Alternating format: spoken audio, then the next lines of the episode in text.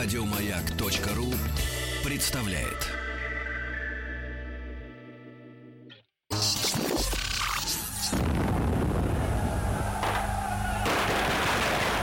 Граждане министры Временного правительства, именем Военно-революционного комитета объявляем ваше Временное правительство арестованным. Это мы Завершается пролетарская революция нашей экономики. Именем революции.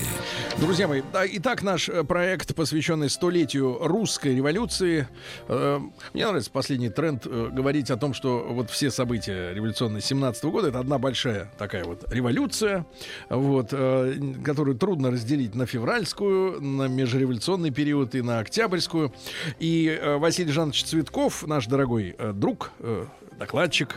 Э, Доброе утро. Доктор исторических наук, профессор Московского педагогического государственного университета. Мы э, неделю назад ос- приостановились на Ленском расстреле. да? да. Э, Василию Жановичу, кстати, приходит много писем, друзья мои, э, с вопросами, с просьбой уточнить какие-то моменты. Но э, большинство этих моментов касаются событий м, уже там вокруг 17-го, там, 17-18 годов. Мы непременно до этих пор доберемся Да. И сделаем отдельную передачу. Вот, например, в частности, скажу так, э, Наталья из Новосибирска просит рассказать о лже-анастасиях, лже-алексеях, да, ну, членах Ну, царской семьи, которые якобы выжили после... Якобы, да. Но Василий Жанович полон решимости рассказать вам, что у тех людей выжить было невозможно, да, которые взялись за свое дело. Но об этом позже, наверное, да, Да, Василий. Жанович. И Василий Жанович поднял э, интересный архив. У меня был вопрос в одной из наших предыдущих программ относительно зарплаты, э, говоря нашим современным языком, у депутатов э, Русской Государственной Думы. да? И э, вот появились цифры конкретные, да, что вы Да. представляли, как жили слуги, но их тогда не называли слугами народа, они были плоть народа. Ну, и так, и так. И слуги народа тоже называли. И они очень этим гордились, э, безусловно. А, Так вот, что интересно. Значит, э, в прошлый раз вот мы как раз говорили о э, жаловании, которое выплачивалось на период сессии. И, в общем, в этом была своя логика, потому что когда э, идут сессии, то есть тогда э, и производится какая-то работа законотворческая, и, собственно, есть смысл э, платить за нее. Ну Вот. Но это э, касалось только первой и второй государственных дум. А, Начиная с третьей Государственной Думы, то есть вот после 3 июня 1907 года, был принят э, специальный закон, который установил уже ежемесячную выплату жалования, независимо от сессий.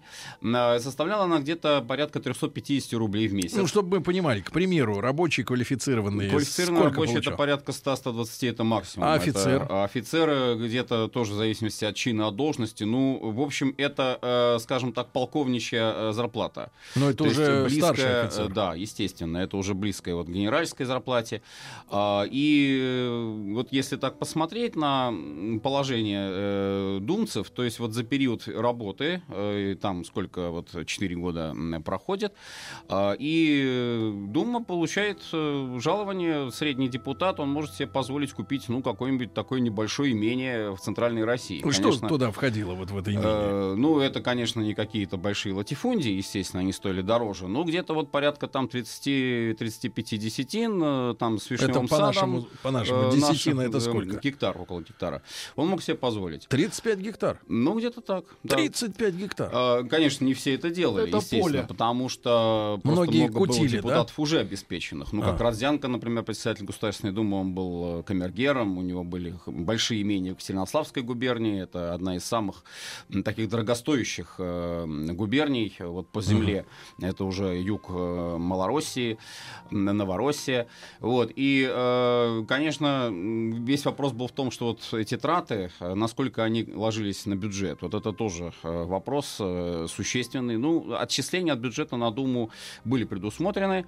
Конечно, нельзя сказать, что они как-то очень большим бременем на бюджет ложились, но все-таки вот это тоже считалось, что раз э, государство все-таки позволяет избранникам э, вот так вот жить, э, даже в период между сессиями, то есть фактически это была их э, работа, э, то считалось, что вроде бы как и они должны тоже государству сочувствовать, помогать, поддерживать, и отнюдь не заниматься оппозицией, оппозиционной деятельностью.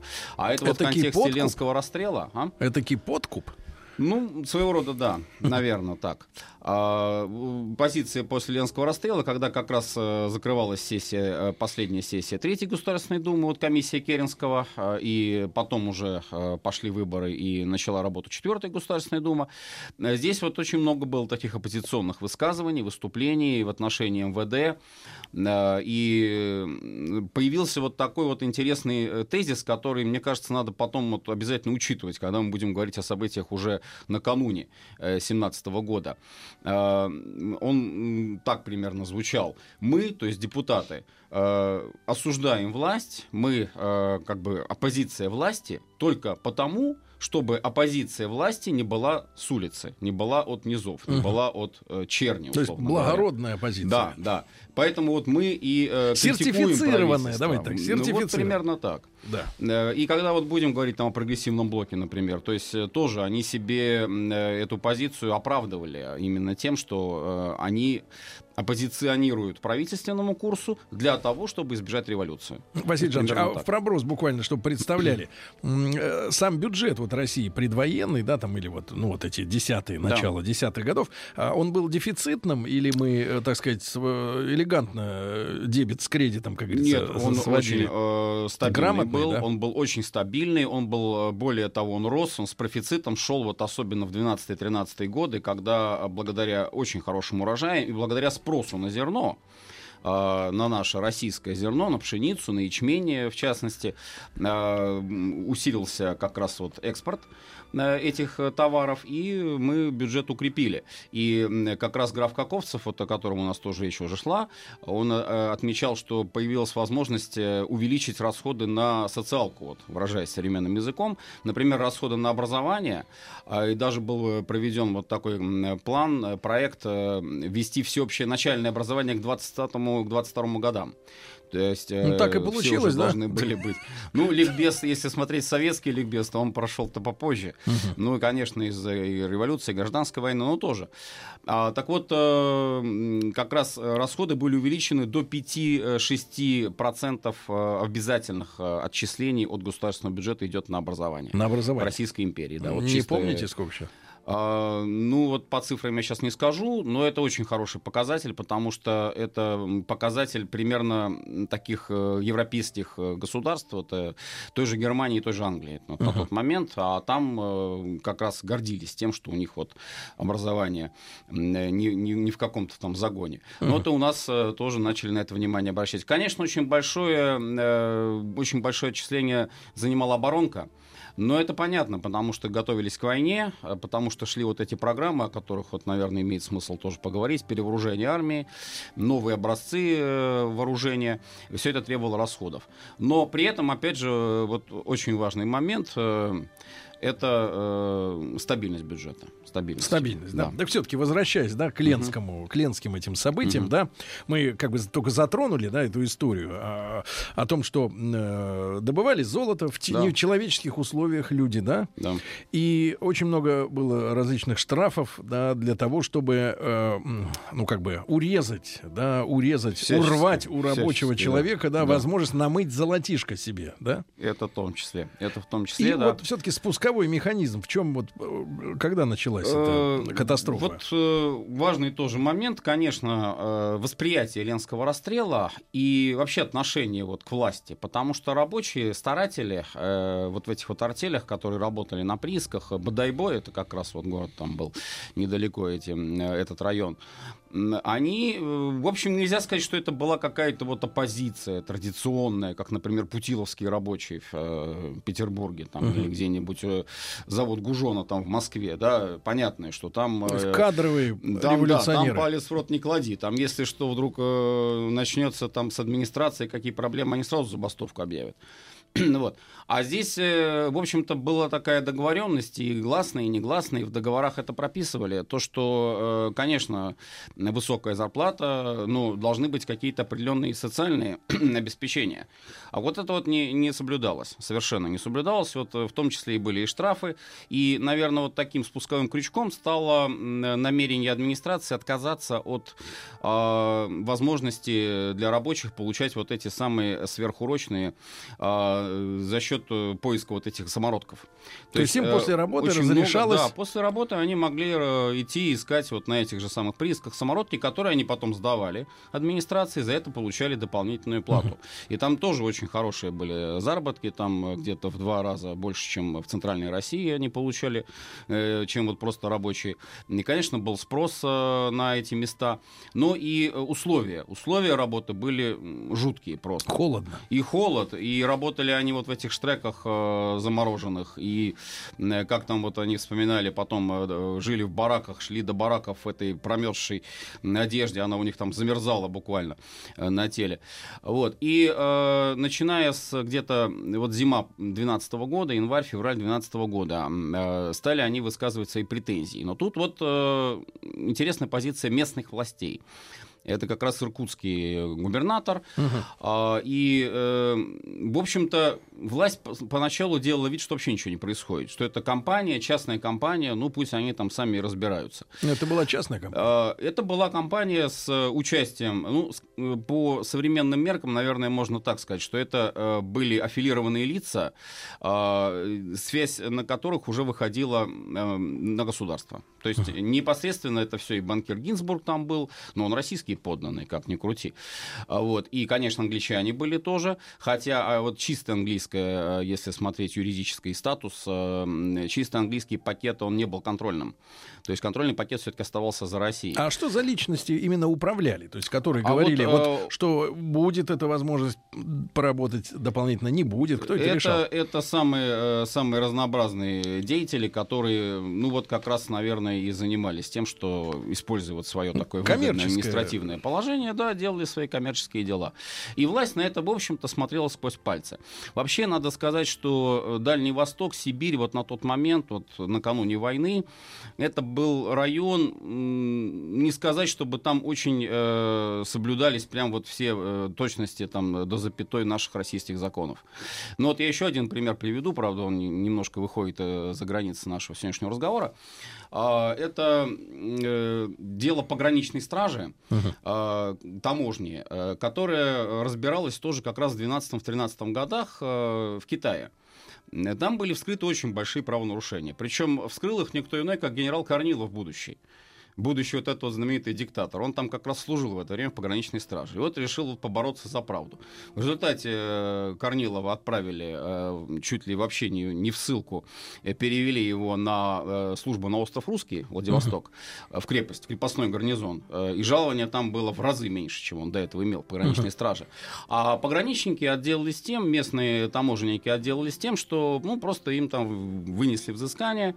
А, считалось, что покровительствовал им как раз граф Каковцев, потому что погранслужба, она на тот момент находилась в ведении Министерства финансов. Uh-huh. И вроде бы как вот тут вот э, он э, им, э, их опекал. Но это не доказано. Тут, в общем-то, нельзя сказать, что были это прямые свидетельства. Но сам по себе вот факт, наверное, интересный, потому что чем дальше от, от столицы, чем дальше от Питера, тем больше вот всякого вот такого произвола. Ну и закончилось тем, что рабочие э, Лены, э, вот этих ленских приисков, они э, решили провести там забастовку. Забастовка началась. Забастовку возглавили двое членов. Ну, стартером было именно мясо? Ну, по сути, да, и это тоже добавило. Да, причем там есть версия, что якобы там они вообще какой-то не орган животный. Вместо, вместо мяса давали орган. Это же не мясо, Положили. Но это уже так из области слухов, конечно. Ну, в общем, вот это вот мясо, это, я не знаю, это прямо спусковой крючок э, почти всех революционных выступлений. Ну, повод такой э, радикальный. Мясные э, проблемы. А, и началась забастовка. Вот возглавили забасточный комитет члены как раз большевистской партии, которые, уж я не знаю, каким образом они там... То ли они сами себя приняли, то ли действительно были люди, которые имели там давний стаж, то ли они специально там на прииске устроились, чтобы потом там какую-то, да, поднять э, Бучу. Ну, факт тот, что вот они как бы считаются членами большевистской партии. Даже фотографии сохранились там. Вот Или они, это из серии «Если э, меня убьют, считайте коммунистом». Э, ну, может быть и так. Ну, дело в том, что когда забастовка э, началась, э, стали выдвигаться и экономические э, требования, и требования такого порядка, которые, ну, по сути, э, действительно могли э, очень сильно сказаться на прибылях. Это вот как раз э, тут рука вот социал-демократов и, и проявилась. Э, Власть реагировала, но как? Э, Власть послала сенатскую комиссию. Э, Каковцев распорядился выслать э, комиссию э, сенатскую, и э, Дума по собственной инициативе послала свою комиссию. Вот э, Думскую комиссию как раз А возглавлял Керенский. Непосредственно сам вот расстрел. Из-за чего это произошло? Почему это называется расстрелом? Вот, Что случилось? э, местные, местная власть, э, это уже апрель э, как раз 2012 года, местная власть, она заявила, что, э, конечно, наверное, требования рабочих справедливы, но пусть э, рабочие, э, каждый рабочий напишет э, так называемую сознательную записку. Это что Ну, это вот такое? они сами себе. Это записку, в которой они должны объяснить, в чем конкретно их, лично, вот данного конкретного там Иванова Петрова, претензии к управлению. Руководству. Но, а, как показала потом вот экспертиза, по сути, эти записки все писались под копирку, то есть, ну, требования были одни и те же. Что, в общем, тоже неудивительно, потому что это единый коллектив, и как бы они все это требования выражали. И вот, А э, какой там численность была? Какая численность коллектива? Э, Там э, порядка тысячи, полутора тысяч, вот Мгм. так вот в общей Да. сложности, если посмотреть вот на всех э, приисках, э, работало, Да. включая и э, администрацию, поваров, там, и так они и прочих, и прочих. подали эти записки, да? Так вот, э, что самое интересное, значит, как раз э, подачи, э, форма подачи этих Мгм. записок э, предполагала то, что они будут отправлять эти записки с нарочным, э, нарочный все это возьмет и передаст потом сенатору.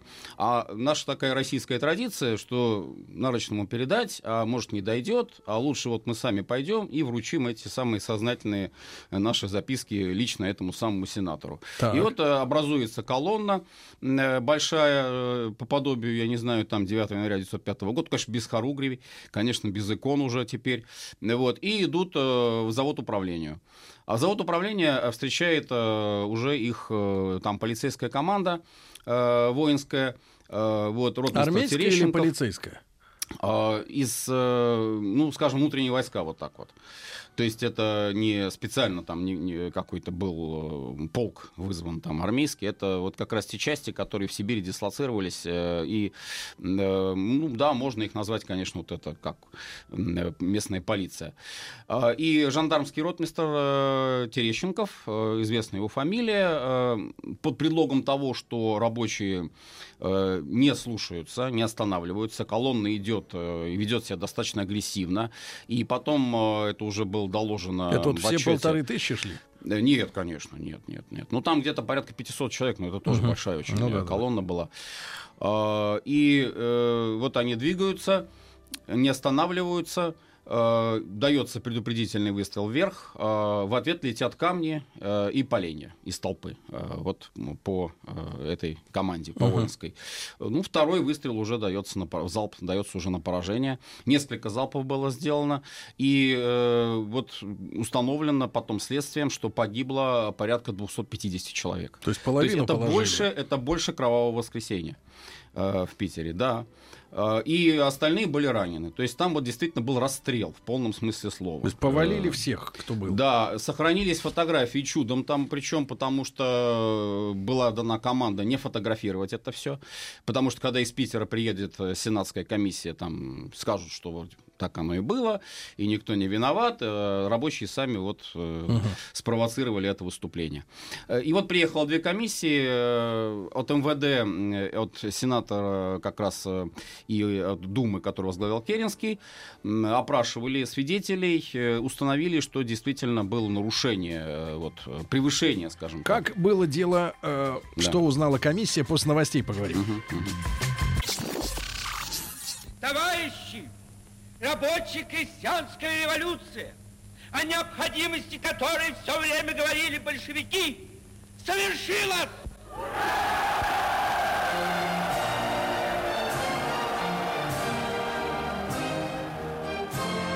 Именем революции.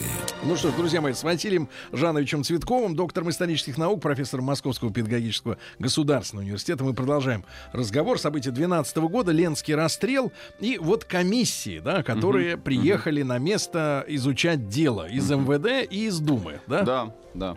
Э, сенатская и думская. А, и, в общем и целом, э, показания они снимали с рабочих, со всех, кто вот был. Э, конечно, допрашивали и чинов вот этих вот этой расстрельной команды, и самого ротмистра. В общем, получилось... Ротмистр, это по-нашему кто теперь? Капитан. Капитан. Жандармский, да, из жандармерии как раз. А, и в общем и целом, как бы э, вывод был все-таки не в пользу, далеко не в пользу администрации. А, но вот как э, по-разному отреагировали э, эти две комиссии. Значит, первая сенатская комиссия и э, ее результаты были доложены министру внутренних дел Макарову. Макаров очень так, славился, имел репутацию юриста, такого законника, который вот буквально до последней буквы закона все очень следил тщательно.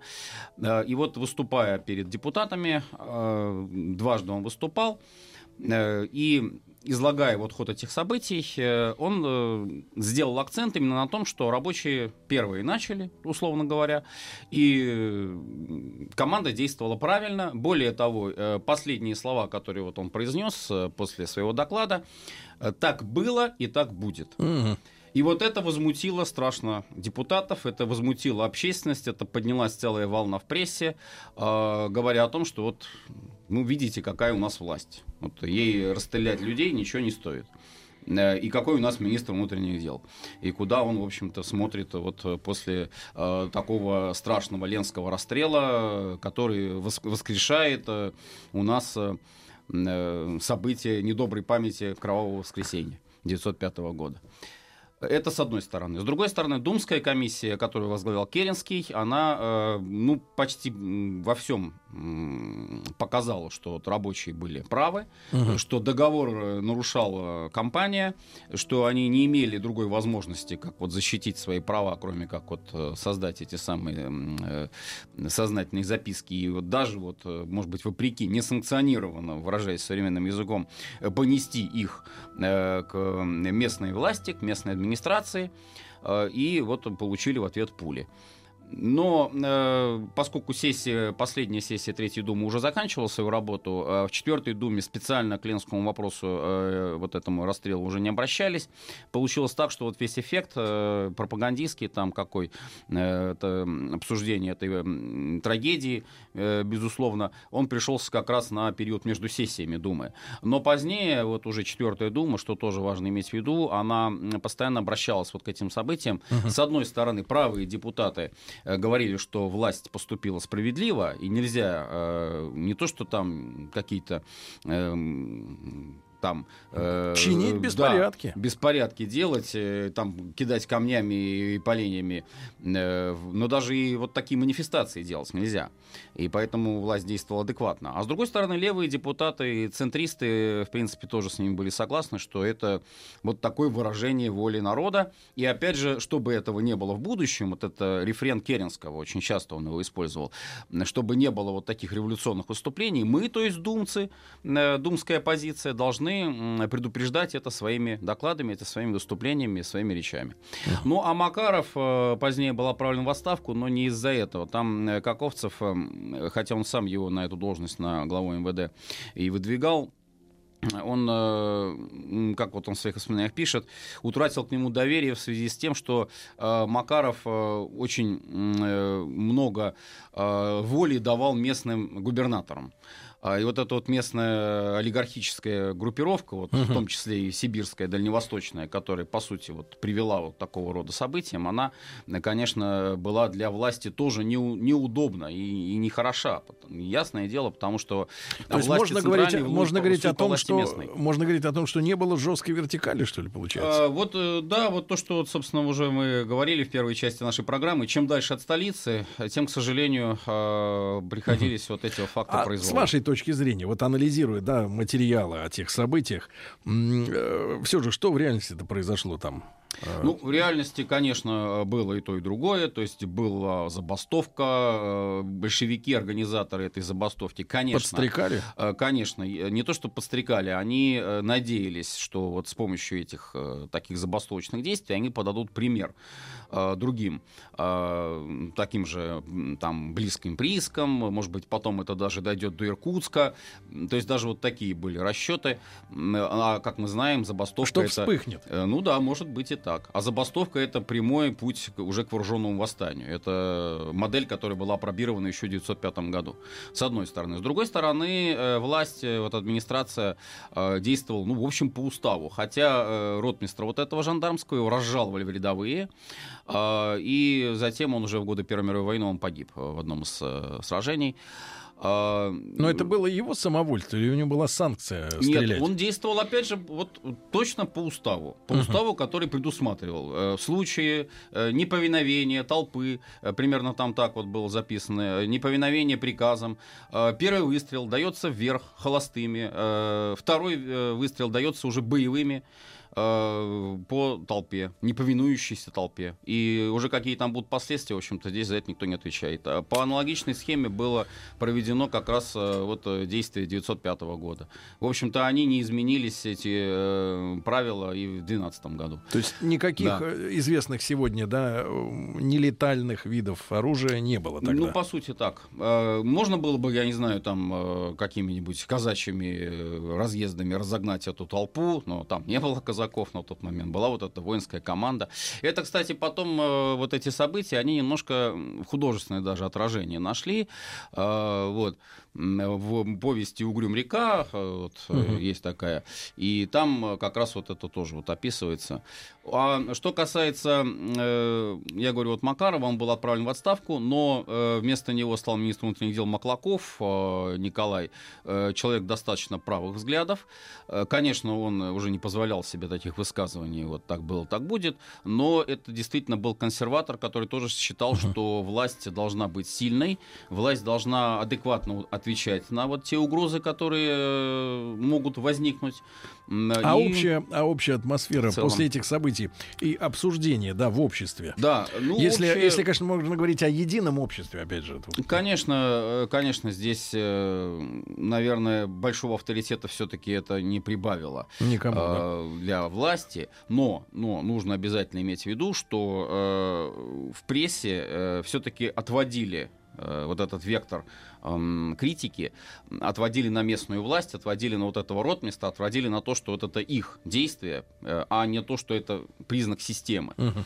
А, И Хорошо. поэтому оппозиция, она не могла Да. себя, наверное, Василий Жанович, ну и вот у нас появляется, наконец, э, как тема для разговора, да, четвертая Государственная Дума, э, та самая, которая ну, вот мы видим, э, тянет на себя э, одеяло, да, и революционных настроений, Да, громоотвода. Кстати, забыл еще один Да-да-да. момент очень Да. важный, э, прошу прощения уточнить.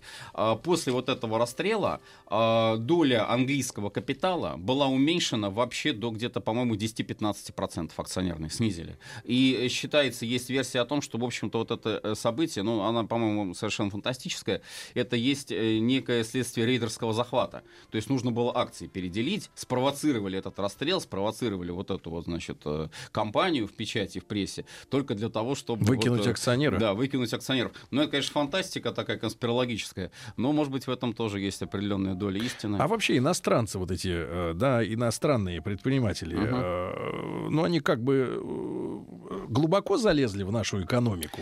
Все зависело от отраслей, потому что вот прямых таких вливаний и создания каких-то предприятий... Сегодня все которые- знают слово инвестиции, да, Да, вот это э, которые вот принадлежали бы только исключительно э, иностранцам. Э, Этого не было. А Были отрасли, в которых иностранный капитал преобладал. В частности, это э, электротехника, э, это химическая промышленность.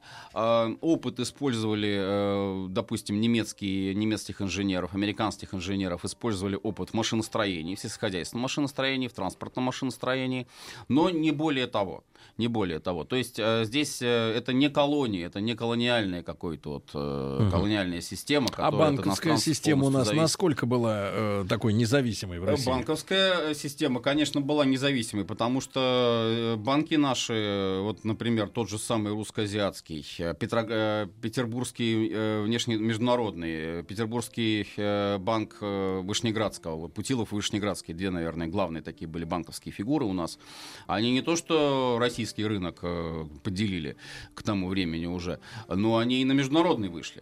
То есть они там очень активно действовали, и акции скупали международных компаний. Здесь даже говорили те же немцы, те же французы, говорили о русской угрозе, русской финансовой угрозе, которая вторгается вот на Мгм. европейские рынки. Кстати, один из мотивов, почему э, потом говорили, что вот Россию надо останавливать, иначе она слишком- Скупит всех? Да, слишком э, бурно, слишком быстро начинает продвигаться. Мгм. И на финансовых Василий рынках тоже. Четвертая Госдума, да? А- Она в чем-то отличалась от трех предыдущих, так вот, а, принципиально? Э, Принципиально э, нет. Э, Увеличились представительства у кадетов, увеличился вот этот либеральный блок, появились прогрессисты, собственно, они потом вот составили оппозицию, как Милюков говорил, лидер фракции кадетов, он говорил, что мы как раз, повторяя английский вот этот рефрен знаменитый, мы не оппозиция его величеству, мы оппозиция его величества. И считал себя вот вроде бы как он такой англоман, э, и такую вот английскую модель отношений с э, царской властью он здесь в России э, проводит. А, Выросли и социал-демократы, правда, незначительно. А, Единая была фракция социал-демократическая большевиков и меньшевиков, потом они отделились. Шесть человек чистые большевики, правда, один потом оказался провокатором, Малиновский, да разоблачили его. Но вот что показательно, э, как раз э, по рабочим э, куриям, это же была куриальная система выборов, э, прошли именно большевики вот в шести губерниях. То есть э, здесь показатель такой, что все-таки большевистское влияние А усиливается. э, среди какой был в рабочих. итоге баланс сил? Э, Какая-то одна из сил могла Э, прода- продавить решение? В общем, та же, что и та же схема, та же конструкция, что и в Третьей Государственной Думе. То есть э, два большинства. Это октябристская кадетская и октябристская черносотенная. То есть э, либо октябристы с крайне правыми блокируются, либо октябристы блокируются с кадетами. Только здесь вместо октябристов уже и октябристы, и прогрессисты. Здесь э, вот такой вот, скажем, правоцентристский блок. Ну, конечно, правых было больше. Правые преобладали. И вот в прошлый раз мы говорили о том, что преимущество правых было в основном за счет губерний э, польских э, Привисненского края, за счет э, западной Украины, э, Малороссии. Э, там вот как раз по куриям помещичьим шли именно те делегаты, э, в том числе и священников было много, духовенства, э, которые заявляли о приоритетах России, то есть э, русские вот такие вот интересы, э, славянские интересы отстаивали, вот за них голосовали в основном. да. Василий Жанович, ну и, наверное, важно взять, да, историю с подготовкой к войне. Э, Были ли нам известны, э, об этом большой, наверное, разговор, э, были ли нам известны немецкие планы, в принципе? Потому что так вот складывается ощущение, что немцы вынашивали идею Первой мировой войны, начиная с конца еще 19 века, да? Ну, конечно. И, и зная о том, что нашим контрразведчикам доводилось вербовать высокие фигуры, в том числе пользуясь, например, их нетрадиционной ориентацией. Да, да, да. Да, да, да. Об этом мы, обязательно сегодня поговорим.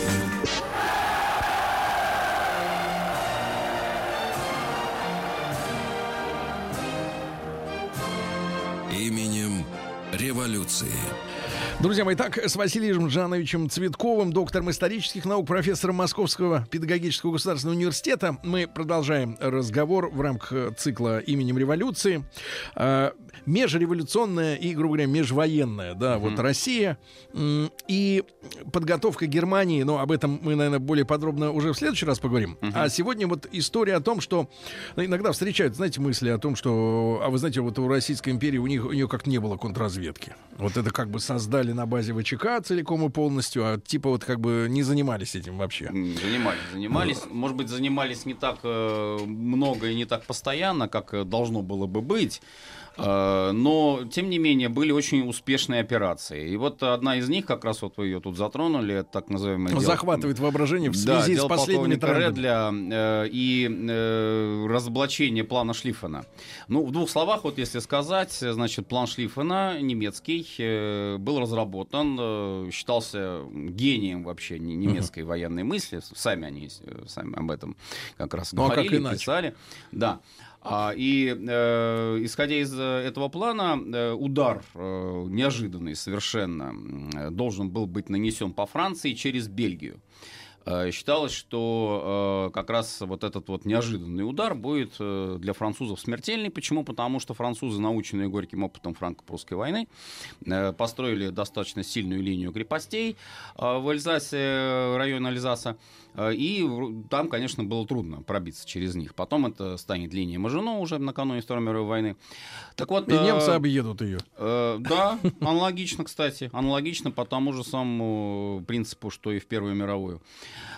но предполагалось дать хорошую дезинформацию о том, что вот этот вот план э, существует, что якобы там угу. он может быть там разоблачен. Немцы прочее. не собирались останавливаться на Франции? В принципе, немецкая доктрина исходила из того, что Германия должна занимать центральное положение в Европе, вообще доминировать в Европе. Так. Россия уходит на восток, Россия уходит в Азию, в Европе ее влияние минимально. Экономически или физически? Во всех отношениях во всех отношениях, э, даже территориально, потому что, начиная войну, Первую мировую, э, немцы рассчитывали не больше, не меньше, как на отторжение от России, Прибалтики и Польши. И создание там государств э, со своими режимами, марионеточными режимами, ну, собственно, ну, это после Брестского мира. Можно сравнить с нынешним положением сделать. вещей. Планы-то те же. Отчасти, да, потому что как раз здесь-то вот и столкнулись интересы. Угу. И интересы России это были интересы на Балканах, Э, тут как ни крути, ни верти, но, в общем-то, славянский вектор у нас присутствовал достаточно четко. А у немцев и у их союзников э, Австро-Венгрии э, здесь идея была создание вот такой вот единой под немецким крылом, под немецким орлом системы государств. Неужели Даже Евросоюз? Ни одного единого. Ну, наверное, наверное, такая параллель может быть не очень уместна, потому что Евросоюз все-таки это такая экономическая система. Но ведь не станете а отрицать, что немцы и доми... политическое. доминируют Нет, же конечно. Потому что вот, например, 904 год, закон знаменитый, э, тарифный. А, ведь э, немцы навязали, по сути, а, свою э, вот эту торговую политику. И, ну, как вот многие наши промышленники отмечали, и другие тоже, был демпинг. Демпинг немецких товаров. То есть они и качественные, но они и дешевые при этом. И потребитель наш вот э, покупал, да, а наши местные э, товаропроизводители разорялись. И вот этот вот э, таможенный барьер, вот этот таможенный тариф, который немцам был очень выгоден, э, немецкому капиталу, считали, что надо его, конечно, устранять. Но это вот с нашей стороны. А немецкая точка зрения, вот как раз возвращаясь к плану Шлиффена, э, была засекречена, была замаскирована, но, э, опять же, весь вопрос э, в дезинформации. Вот это дело Редля, оно исходило из того, что как раз разорившийся этот немецкий офицер э, идет, обращается к русскому значит, офицеру, русскому консулу о том, что вот у него есть э, секретная информация, но он требует за нее достаточно большую сумму денег. Типа в карты проиграл. Да, потому что он проиграл в карты, потому что ему грозит вообще долговая яма, там, угу. готов там покончить самоубийством и так далее. Так двойной и вот он агент готов, получается. готов этот план продать. А, да. Это была дезинформация немецкая. Значит, э, согласно этому плану, который был вручен нашему генштабу, э, здесь э, как раз предполагалось, что немцы будут наступать традиционным для них способом, то есть привычным, через Эльзас, Лотарингию, на Францию, пойдут. Ну и, в общем-то, ничего такого особенного. И наши генштабисты, в частности, вот здесь нужно отметить такую фамилию, как полковник Скалон, Э, расшифровали план с точностью до наоборот. И э, он оказался как раз полностью совпадающий с тем реальным планом Шлиффена, который э, был Потом осуществлен, в начал осуществляться э, в 2014 году. И в чем он заключался? Он как раз заключался в вот этом самом ударе через Бельгию. Это так называемое усиление правого фланга, потому что э, Шлиффен, вот согласно как бы вот версии, последние слова его предсмертные были, э, усиливайте правый фланг, не забывайте правый фланг. Э, то есть все силы против Бельгии, все силы э, вот на э, этот, это наступление. И через Бельгию, незащищенную, нейтральную, нейтралитет Бельгии это бумажка, как вот тоже потом выражались немецкие генералы, они вторгаются во Францию и идут, наступают на Париж. Угу. Вот это действительно успех нашей контрразведки. И, в общем-то, здесь мы и денег-то много не потратили, потому что ту сумму, которую изначально он там затребовал, это было где-то, если не ошибаюсь, по 15 тысяч вообще, uh снизили. Вот. Снизили, и, э, потому да, что выявили его наклонности. Ну, естественно. Ага. естественно. Василий Жанович, ну я предлагаю продолжить. И расшифровали план. Да, продолжить да. уже через неделю. Василий Жанович Цветков, доктор исторических наук, был с нами сегодня. Говорим о столетии русской революции. Спасибо огромное. Mm. Спасибо. Еще больше подкастов на радиомаяк.ру